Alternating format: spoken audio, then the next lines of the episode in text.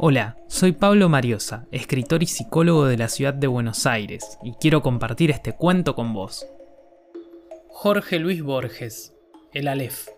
Biografía de Tadeo Isidoro Cruz, 1829-1874. I'm looking for the face I had before the world was made. El 6 de febrero de 1829, los montoneros, que hostigados ya por la valle, marchaban desde el sur para incorporarse a las divisiones de López, hicieron alto en una estancia cuyo nombre ignoraban, a tres o cuatro leguas del pergamino. Hacia el alba, uno de los hombres tuvo una pesadilla tenaz. En la penumbra del galpón, el confuso grito despertó a la mujer que dormía con él. Nadie sabe lo que soñó, pues al otro día, a las cuatro, los montoneros fueron desbaratados por la caballería de Suárez, y la persecución duró nueve leguas, hasta los pajonales ya lóbregos, y el hombre pereció en una zanja, partido el cráneo por un sable de las guerras del Perú y del Brasil. La mujer se llamaba Isidora Cruz. El hijo que tuvo recibió el nombre de Tadeo Isidoro. Mi propósito no es repetir su historia. De los días y noches que la componen, solo me interesa una noche, del resto no referiré sino lo indispensable para que esa noche se entienda. La aventura consta en un libro insigne, es decir, en un libro cuya materia puede ser todo para todos. Primera epístola a los Corintios, capítulo 9, versículo 22. Pues es capaz de casi inagotables repeticiones, versiones, perversiones. Quienes han comentado, y son muchos, la historia de Tadeo Isidoro destacan el influjo de la llanura sobre su formación, pero gauchos idénticos a él nacieron y murieron en las selváticas riberas del Paraná y en las cuchillas orientales. Vivió, eso sí, en un mundo de barbarie monótona. Cuando en 1874 murió de una viruela negra, no había visto jamás una montaña, ni un pico de gas, ni un molino, tampoco una ciudad. En 1849 fue a Buenos Aires con una tropa del establecimiento de Francisco Javier Acevedo. Los troperos entraron en la ciudad para vaciar el cinto. Cruz, receloso, no salió de una fonda en el vecindario de los corrales. Pasó ahí muchos días, taciturno, durmiendo en la tierra, mateando, levantándose al alba y recogiendo a la oración. Comprendió, más allá de las palabras y aún del entendimiento, que nada tenía que ver con él la ciudad. Uno de los peones, borracho, se burló de él. Cruz no le replicó, pero en las noches del regreso, junto al fogón, el otro menudeaba las burlas, y entonces Cruz, que antes no había demostrado rencor, ni siquiera disgusto, lo tendió de una puñalada. Prófugo, hubo de guarecerse en un fachinal. Noches después, el grito de un chajá le advirtió que lo había cercado la policía probó el cuchillo en una mata. Para que no le estorbaran en la de a pie, se quitó las espuelas.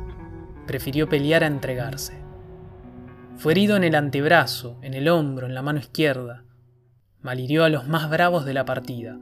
Cuando la sangre le corrió entre los dedos, peleó con más coraje que nunca.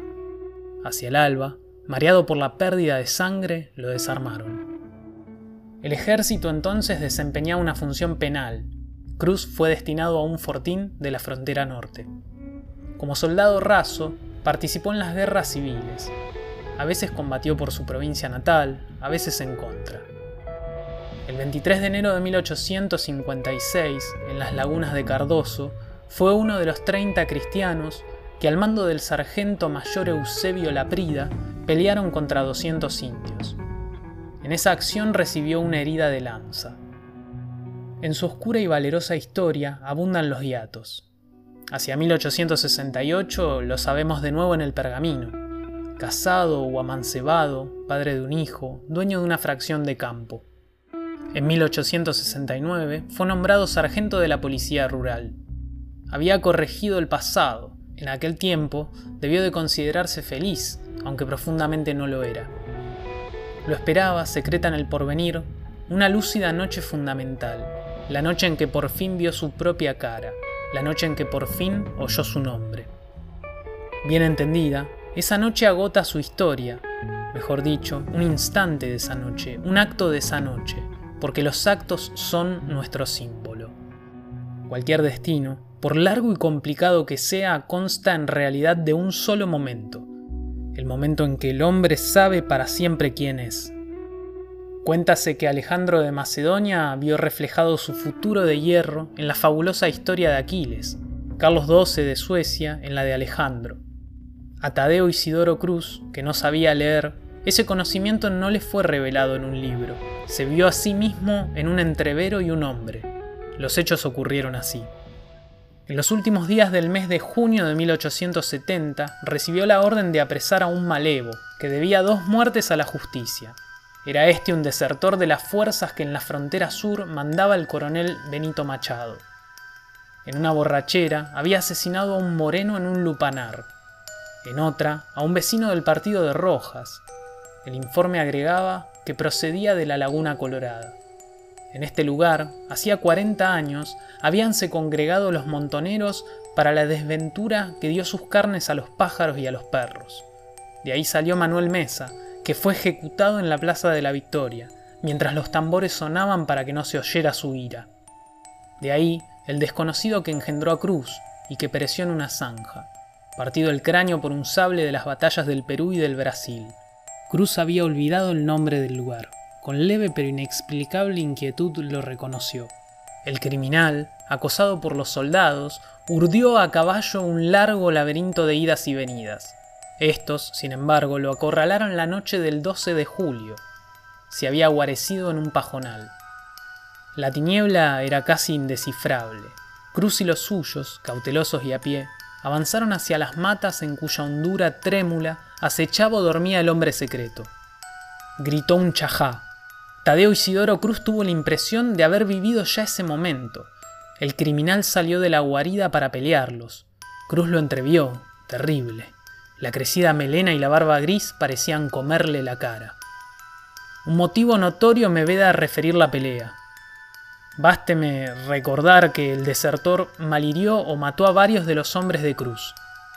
Este, mientras combatía en la oscuridad, mientras su cuerpo combatía en la oscuridad, empezó a comprender. Comprendió que un destino no es mejor que otro, pero que todo hombre debe acatar el que lleva adentro. Comprendió que las jinetas y el uniforme ya lo estorbaban. Comprendió su íntimo destino de lobo, no de perro gregario. Comprendió que el otro era él, amanecía en la desaforada llanura.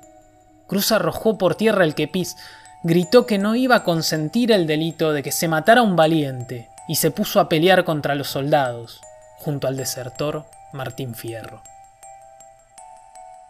Biografía de Tadeo Isidoro Cruz, 1829-1874. Jorge Luis Borges. Gracias por escuchar. Si te gustó mi lectura, te invito a seguirme en Instagram y en Facebook como Mariosa Pablo. Nos leemos.